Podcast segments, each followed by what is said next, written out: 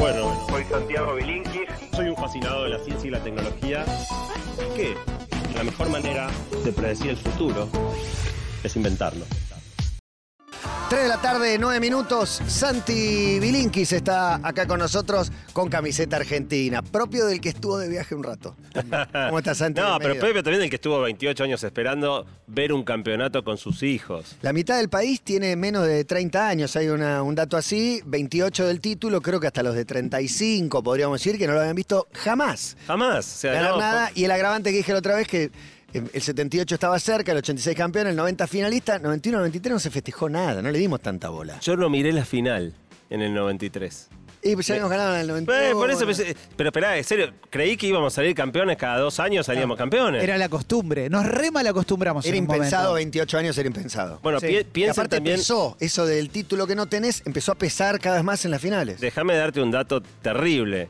Un instante antes del penal que nos deja, que nos hace perder la final de Italia 90, hasta ese momento Brasil Sí. tenía tres títulos mundiales, Argentina tenía dos. Sí, verdad. Y estábamos a cinco minutos de tener la misma cantidad de copas que Brasil. Sí, Sí. sí, es verdad. Si no, se, no, no terminaba ese partido como terminó. ¿Cuánto duraba Brasil también? metió dos copas después, hoy estamos 5 a 2, anda a agarrarlos, pero estuvimos a esto. Sí. Entonces realmente en ese, en ese momento la sensación es que era, bueno, Argentina, Brasil, más o menos lo mismo. Bueno, y después tuvimos la de 2014, que también estuvimos bastante cerquita.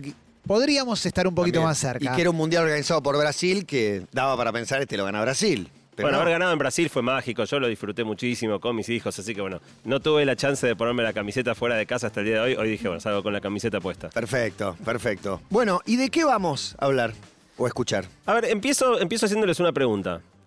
Imagínense una discusión acerca de un tema jodido, un tema difícil. ¿Qué tiene más impacto para ustedes en que la discusión sea productiva? ¿La calidad de los argumentos del que habla o la calidad del que escucha cuando le toca escuchar? ¿Qué es más importante, argumentar bien o escuchar bien? Se supone que escuchar bien va de la mano de, de un buen argumento. O sea, alguien gritando y insultando, tratando de imponer, es más difícil ser sereno en la escucha, me parece. Pero obviamente iría por el lado que no debe ser el que estás buscando, que es el del que argumenta mejor. Bueno, nueve de cada diez, como siempre hice una encuesta, eh, y nueve de cada diez personas creen que el mundo sería mucho mejor si escucháramos más y habláramos menos. La realidad sigue el camino que decías vos, Matías. Todos nos preocupamos por argumentar, por lo que decimos, y muy poco nos preocupamos por, por escuchar. Eh, y vivimos en un mundo lleno de conflictos. Conflictos políticos, conflictos ambientales, conflictos diplomáticos, conflictos comerciales, interpersonales, de pareja. eh, y poder escucharnos, empatizar y conectar con los demás, especialmente con aquellos que disentimos, con aquellos con los que tenemos los conflictos, es crucial para poder destrabar todas esas situaciones. Pero estamos viviendo en un mundo donde todos hablamos y prácticamente nadie escucha. Y la pregunta que se sigue es, bueno, pero pará, si escuchar es tan importante, ¿por qué nadie lo hace? Y bueno, hay un montón de razones y lo que quise investigar para hoy es ¿por qué? ¿Por qué nos cuesta tanto escuchar? La primera cosa a la que llegué es que a escuchar no se enseña. Si vos pensás la escuela, la educación formal o, informal, se dedica un montón de tiempo a aprender a leer y a comprender textos. Los resultados podemos discutir cuán buenos son, pero que tiempo se le mete a que los chicos sepan leer, se le meten horas y horas y horas. Bastante tiempo a aprender a escribir, a hacer una composición, tema la vaca. eh, un poco menos de tiempo a hablar en público, algo que le cuesta a mucha gente, pero bueno, que algo se ejercita. En ningún momento de la educación aparece el objetivo de que aprendas a escuchar. Se supone que todo el tiempo está ese objetivo porque en cada alocución de un profesor hay alumnos escuchando, digamos, y se castiga al que interrumpe o al que no escucha, ¿o no? Y Eh, bueno, Debiera y- ser una materia por ahí, la escucha. Eh, digamos, se, da por sobreentendido que por el hecho de que estás todo el día escuchando, sabes bien cómo hacerlo, y en realidad tiene bastantes más trampas de lo que parece a priori. Y todo el tiempo me, sobraba, me sobrevolaba la cabeza la pregunta de qué pasaría en el mundo, ¿no? Con los conflictos, con los quilombos, si se dedicara en la escuela un tiempo a que los chicos aprendan a escuchar al otro, de la misma manera que se dedica tiempo a que aprendan a leer, a escribir o, o a comunicarse. Se me Y- ocurre algo ahí, Santi, eh, en base a lo que decís de la escuela. En la escuela el- el- los alumnos, las alumnas, tienen un maestro y asumen, con justa razón, que sabe más que ellos y por eso lo escuchan. El problema es después. Yo creo que muchas veces no nos escuchamos porque asumimos que no me podés contar a mí nada diferente a lo que yo ya sé. Creo que generalmente tenemos esa postura. Y, vos sabés que e- es interesante lo que decís. En la escuela eso también está un poco revertido, porque la autoridad del docente hoy quedó, digamos, con, con la, la aparición de la tecnología, hay montones de áreas donde los chicos saben más que los docentes, y los chicos lo saben y los docentes también. O sea, algo de esa sacralización de alguien que sabía todo y pibes que no sabían nada, hoy está bastante patas para arriba, complicando mucho el lugar de una autoridad construida por esta asimetría de, de conocimiento. Sí, de hecho eso sí lo podés llevar a la ciencia hablando de la pandemia y hay un montón de gente hoy diciendo, a mí no me la vas a venir a contar porque yo vi un video en YouTube de tal cosa Eh. y, y, cualquiera que te venga a explicar algo que sale del canon de lo que ya aprendiste, tiene una sospecha hoy. Totalmente. Pero bueno, la primera cuestión es que no nos lo enseñan. La segunda cuestión es que creemos que somos buenos, pero no. Eh, y ahí la, encuesta dio algo muy divertido, pues yo le pregunté a la gente cuán buenos eran los demás leyendo, cuán buenos eran los demás hablando y cuán buenos eran los demás escuchando. Y después le preguntaba cu- cuán buenos sos vos eh, leyendo, hablando y escuchando. Pasó algo que siempre pasa en este tipo de preguntas, que es que todos creemos que somos mejores que los demás. O sea, en las tres variables la gente se califica a sí misma muy por encima, bastante por encima de lo que califica al promedio de todos los demás. Todos estamos por arriba del promedio. Pero el lugar donde la diferencia es más notoria, donde nos creemos mucho mejores que el resto, es en la escucha. Porque criticamos muy duro la escucha, creemos los demás no escuchan, pero, no- pero yo sí. Qué bárbaro. Y entonces un problema que vos no sabés que tenés es el peor problema cuando vos no te das cuenta que ahí tenés un... Pero lamento desilusionarlos. Contestaron 2.500 personas.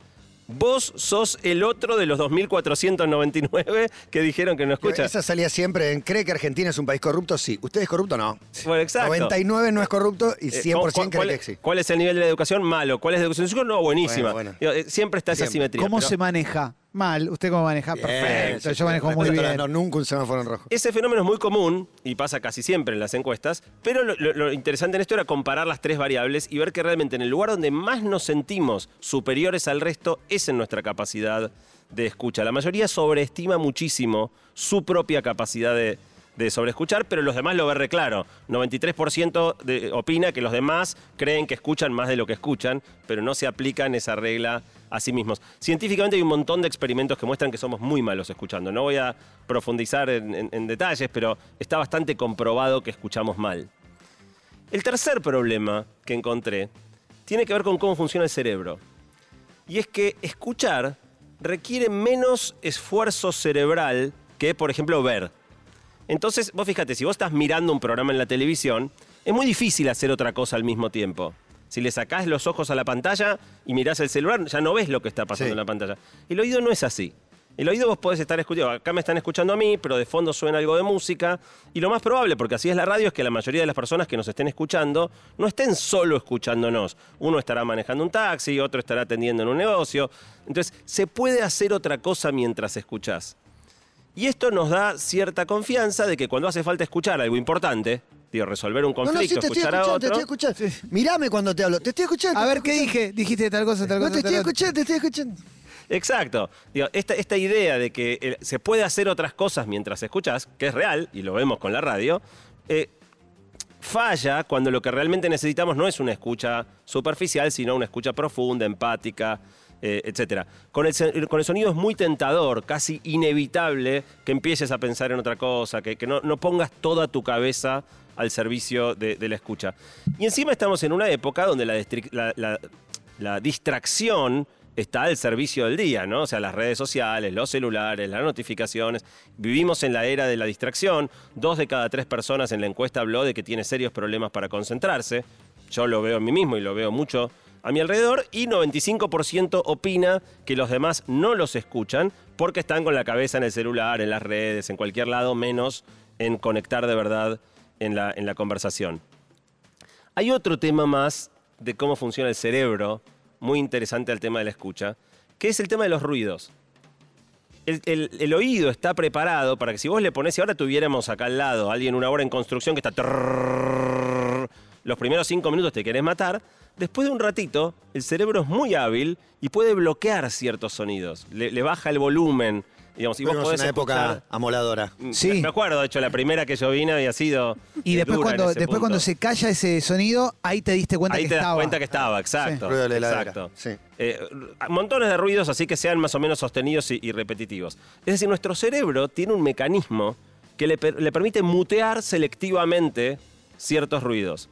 El problema es que con el ruido, el ruido hoy, en la vida, no es el- solamente el ruido de una moladora. El ruido es justamente todo este quilombo de redes, de, de multiplicidad de estímulos. estímulo. Y lo que termina pasando con nuestro cerebro es que muchas veces este mecanismo de anular ciertos ruidos funciona mal y termina anulando no el ruido que. Entonces vos estás charlando con alguien y de repente tu cabeza se empieza a ir por la tangente, empezás a pensar en otra cosa y al que muteaste es al que te está hablando. O sea, vos- el otro sigue hablando, vos lo mirás, le haces que sí con la cabeza y en realidad estás pensando cualquier Somos otra todos. cosa. Todos, todos, somos todos, todos. todos nos vimos ahí, ¿eh? Sí, siendo que sí. Bueno, e- en definitiva esto tiene que ver justo con esta cuestión de cómo funciona el cerebro, que el cerebro te permite anular ciertos sonidos, pero vos seguís la conversación como si, si estuvieras escuchando. Si tu, si tu cabeza está interferida por otros pensamientos mientras el otro te habla, eh, terminás muteando a la persona en vez de mutear a, a los ruidos. Y digo, esto también en la encuesta se muy fuerte. Toda la gente siente le estás hablando al otro y te das cuenta que está pensando en cualquier otra cosa, que no está, no está dando cinco de bola. Con lo cual, para poder escuchar es fundamental bajar el ruido de nuestra vida. Pero no, es el ruido simbólico, el ruido metafórico, ¿no? Esto de estar con la cabeza llena de cosas, eh, pensando de nuevo en me están mandando un WhatsApp, qué estará pasando en Twitter, eh, que, que- que, digamos, que te permita eh, despejar un poco la cabeza. Un dato interesante también de la encuesta es que tres de cada cuatro personas ven que las conversaciones son cada vez más superficiales. Y esto es efecto de una mala escucha, digo, una, una conversación para profundizar hace falta una conexión que la, que la escucha superficial no te da. El quinto tema es la velocidad. De esto hablamos en la primera columna del año, ¿no? Este tema de vivir completamente acelerados eh, afecta tremendamente en, en las conversaciones. Eh, también, abrumador, 93% de la gente que contestó la encuesta siente que el apuro y la impaciencia de los demás les impide escuchar. Sí, también afecta la profundidad de las conversaciones, ¿no? Completamente. o sea, Claro, es esto de la frivolidad de la, de la charla, pero, pero es verdad. No se puede. eh, hay una velocidad en la que si no pasa algo es como que te aburrís, no sé. Bueno, es muy divertido porque hace poco aparecieron los audios a 1.5, ¿no? Eh, en, en- WhatsApp. Cada vez es cómo hacemos para hacer las cosas más rápido. Eh, y eso tiene un costo enorme a la hora de escuchar en serio. De nuevo, vos podés escuchar un mensajito en 1.5 donde alguien te dice estoy 10 minutos atrasado. Pero en ese, en ese acelere de la reproducción, si el mensaje tenía algo más, si había un tono de voz particular, cierta inflexión, cierta angustia en las palabras, todo eso se pasa por arriba en el 1.5, lo único que recibís es el mensaje puro No, y hasta duro. puede quedar gracioso. La inflexión en- angustiante puede sonar divertida en 1.5. ¿Sabes que estoy pensando en, en esos viajes a Europa que va la gente que se va una semana y ve va 14 países? Sí. Europa diferente. Sí, que en realidad no termina Siete conociendo noches, 14 ninguno. sí. Europa Es- diferente al borde del, del paro cardíaco. Es vos con es- el celular. Es, Es vos con el celular. saca la foto. Claro. Saca la foto y andate, saca la y foto no y, andate. conociste nada y quizás te conviene más ir a un solo país ese viaje y ahí por lo menos profundizás y conoces en algo, digo, en comparación como dos épocas diferentes. Es, es el famoso chiste, hoy es jueves, así que esto debe ser Hungría. Exacto, sí. Bueno, acá pasa, mucho de lo mismo, ¿no? Y es interesante porque ahí sí la gente ve algo de sí misma, ¿no? Yo le preguntaba eh, si le pasaba eh, no tener paciencia cuando les hablan, si el otro no va rápidamente al punto, y 80% de la gente decía, sí, por favor, decime lo que querés decir, no me des más vueltas. Hoy no tenemos una predisposición a, bajar un cambio y tener una escucha en serio, y no se puede escuchar bien si estamos constantemente apurados por ir al punto. Una buena escucha requiere tiempo y calma. Y el último obstáculo eh, enorme a la, comunicación, lo mencionó Clemente al principio, es el ego.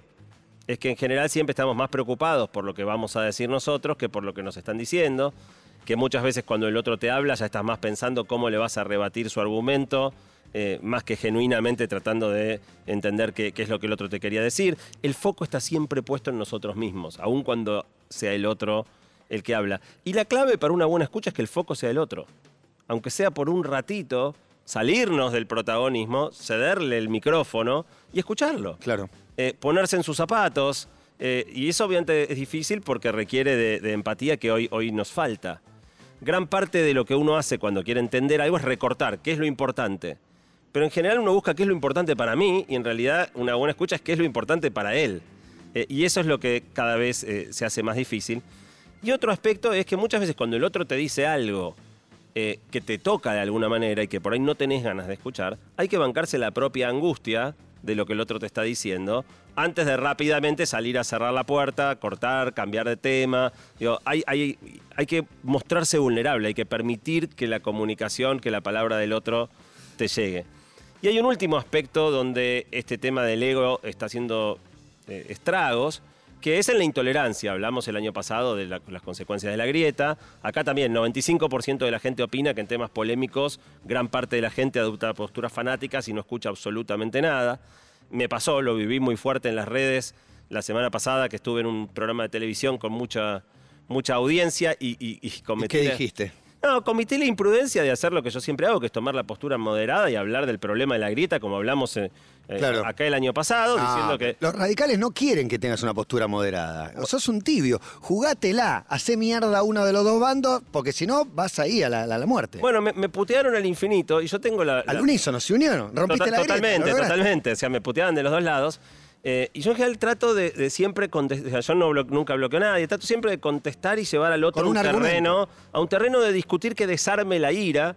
Y es imposible, no, no, no, lograba nada. que nada No, no, porque va, un- va una burla, un chiste, una puteada y no lo desarmás. Bueno. Y es una pérdida de tiempo también, dedicarle un rato a tratar de desarmar a un tipo que lo único que quiere es burlarse. Es que leer tu argumento sería escucharte. Sería escuchar, y no exacto. tiene ningún sentido, porque lo que se quiere en ese- en- eh, eh, ante la grieta es poder acusarte de algo. Y, y- y te digo que me pasaba, o sea, yo me esmeraba escribiendo tweets largos, viste, diciendo. Y después me contestaba algo que daba cuenta que no escuchó nada de lo que como le Martín dije. Juan explicando Nada. lo que quiso decir de Borges ante un recorte de una frase a cada uno de los que lo puteaba. Bueno, es una batalla perdida. ¿Y qué hiciste? Porque es una postura histórica la tuya de, de moderación y diálogo. Yo siempre sigo hasta que en el punto donde verifico que realmente el otro no escucha, digo, mira, me parece que no vale la pena seguir porque no estamos haciendo ningún avance. Entonces, no, nunca agredo, nunca lo mando a freír churros. En un momento digo, ¿sabes qué? Me parece que no va. Y a veces me siguen buscando. De hecho, uno de los que me había peleado muchísimo por este tema de la grieta, me salió, cuando puse festejando la Copa América, me salió a torear con la Copa América. Digo, pero- Con que era, era K, era M, ¿qué era la Copa No, América? no, no, Hicieron no, meter el gol de ¿qué- Diego a los ingleses en la grieta, olvídate. Qué vida desafortunada la de un troll que no puede ser feliz ni cuando todos los argentinos estamos felices. No, eso es terrible. Sospecha que hay algo detrás de que te pusiste contento que ganamos una copa. Que- Creo, que me- Es triste. Porque yo, ya me acuerdo de lo que pasó. Yo, yo- yo conecté este triunfo de, de la Copa América con uno que me había dolido mucho a mí, que fue la Copa que perdimos en el 2004 en Perú. Sí. eh, que a mí me tocó vivirla en San Pablo. Es la primera vez que vi a los brasileros ganarnos estando yo en Brasil. Me comí todo el festejo brasilero. Eh, no sé si se acuerdan, Argentina había pegado un Sí, baile claro, terrible claro. a Brasil, ganábamos 2 a 1. En el último minuto nos empata Adriano y nos ganan la Copa por penales. Y yo me comí todo el festejo. Fue, fue mi último. equipazo, ¿no? No aguantamos, no aguantamos la pelota, ¿no? Un- una gran amargura. Entonces, cuando dije, bueno, esta también reivindica un poco mi sufrimiento de haber vivido el festejo de Brasil, estando en Brasil, ahora festejo con Argentina en Argentina. Y me salió a cruzar que cómo, que, o sea, por esto, por, por- por el, el no festejo Brasil, no sé, una pavada. Pero bueno, para, para redondear, escuchar es muy importante. Y realmente seríamos una mucho mejor sociedad y una mucha mejor, seríamos mejores personas, viviríamos mejor todos si de alguna manera pudiéramos recuperar algo de nuestra capacidad de escuchar. Pero escuchar bien no es solamente estar callado mientras el otro habla. Eso es lo básico. Eso aprendés en la escuela. Mientras el docente habla, no podés hablar vos. Pero oír es lo que hace la oreja. Y salvo que seas hipoacúsico, no lo podés evitar. O sea, el sonido entra, la oreja oye.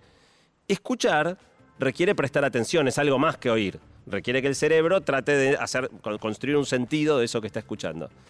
Y entender al otro es un paso de ya muchísima más sofisticación, que no solo es oír y, y escuchar, es también empatía, ponerse en los zapatos del otro, bajar un cambio, hacer preguntas que abran, preguntas que lo ayuden al otro realmente a explicitarlo. No la típica pregunta que cierra y, o, que es capciosa, ¿no? Pero no te das cuenta que son todos chorros, eso no es una pregunta que abre una discusión viable sobre un tema polémico. Entonces, para terminar, se supone que vivimos en la era de la comunicación, ¿no? Nunca estuvimos tan conectados con las redes, con WhatsApp, con todas estas cosas. Pero la verdad que no es una era de la comunicación si todos hablan y nadie escucha. Y yo creo que ese es uno de los grandes síntomas complicados del momento que vivimos. Un mundo donde no nos escuchamos es un mundo muy peligroso y creo que gran parte de los problemas que tenemos son producto de eso. O sea, el otro, el otro día veía en las redes también una foto de, un glaciar, creo que en Canadá, sacado hace 40 años y, sacado ahora, y veías la- un derretimiento bestial. Esa foto dice tanto mensaje que es imposible que alguien no escuche el mensaje que esa foto dice. No, la gente se las arregla para no escuchar lo que no quiere. Y cierro con dos cosas. La primera es una idea loca que se me ocurrió, estoy con ideas locas este año, pero fantasear. Vienen elecciones. Sí. ¿Qué pasaría si eligiéramos a nuestros líderes basados en su capacidad de escuchar? En vez de su capacidad de hablar y persuadir, ¿no? Porque todo lo que uno ve en la tele es cómo van y argumentan. Y... ¿Qué pasaría si el filtro que les pidiéramos es que sean buenos escuchadores? Dependería de a quién estén escuchando. Bueno, la ¿alguno pasa el filtro? Te juro que a mí no se me ocurría uno que yo sintiera que es un buen escuchador. Todos son grandes oradores, grandes argumentadores. En cualquier discusión te pegan tres vueltas, eh, te produce mucha admiración, lo buenos que son para escaparse por la tangente cuando los ponen aprieto. Ahora, la sensación, por lo menos que a mí me da, es que ninguno pasaría el test de una buena escucha. E imagínense estar liderado por alguien que escucha, que escucha a los, a los gobernados, que escucha a la oposición, que escucha a su equipo. Yo creo que sería un salto cuántico. Pero- Lamentablemente no tengo ningún candidato para recomendar. Una de las críticas eh, de- mismo, dentro del mismo partido al presidente de la nación es que escucha absolutamente a demasiada gente. Esa es una de las críticas que se le hacen como negativas. In- Internamente. Sí. y decís. que no termina definiendo para un lado o para el otro. Y lo que cuando te escuchaba hablar de esto de- del, del escuchar y, y, mm, creo que está directamente relacionado, me, lo pregunto y creo poder respondérmelo, que es eh, la forma de la sociedad y traigo a colación el capitalismo, es sálvese quien pueda. Entonces no tengo tiempo de escucharte porque tengo que salvarme. Y en política. Sí, lo que pasa- perdón. No, no, no, no, no métele. No, en la mayoría de las Todos cosas la salvación, la salvación individual no es salvación, ¿no? O sea, pensemos de nuevo, No, cambio total. climático, hay montones de cosas donde o tiramos todo para el mismo Todo lado eso, pero o no hay manera. Las noticias de todos los días hoy era que la, la- la cantidad de ricos se duplicó, no me acuerdo cuál era el número, pero sigue siendo como una cosa anecdótica y es todo esto de decir, bueno, nadie está escuchando o quiénes son los que más deberían escuchar. Porque hay algunos que deberían escuchar más que otros. Bueno, mi propuesta yo siempre termino confiando más en el cambio individual que en el cambio, digo, como, va, como arranque para el cambio colectivo. Y la idea de esta columna es invitar a todos a que traten de, de preguntarse mejor por su propia escucha, que no sobreestimen su capacidad de escuchar. Si ven que los demás no escuchan, que duden un poquito de sí mismos eh, y que traten de, de encontrar estas cosas, de, de- de encontrar los tiempos, de encontrar, el- el- de despejar las distracciones, para empezar a tener conversaciones en serio, conversaciones profundas donde escuchen de verdad. Y en el fondo apuesto a un efecto de contagio. Yo creo que cuando la gente se siente escuchada... Y cuando también- vea que es valorada la escucha en otros ámbitos, se valora tu escucha, yo voy a querer que se me valore. Lo que pasa es que siempre, creo que en los últimos años, se toma como una señal de debilidad de escuchar Eso, al otro. De, tibio. De la política, seguro. En la política es.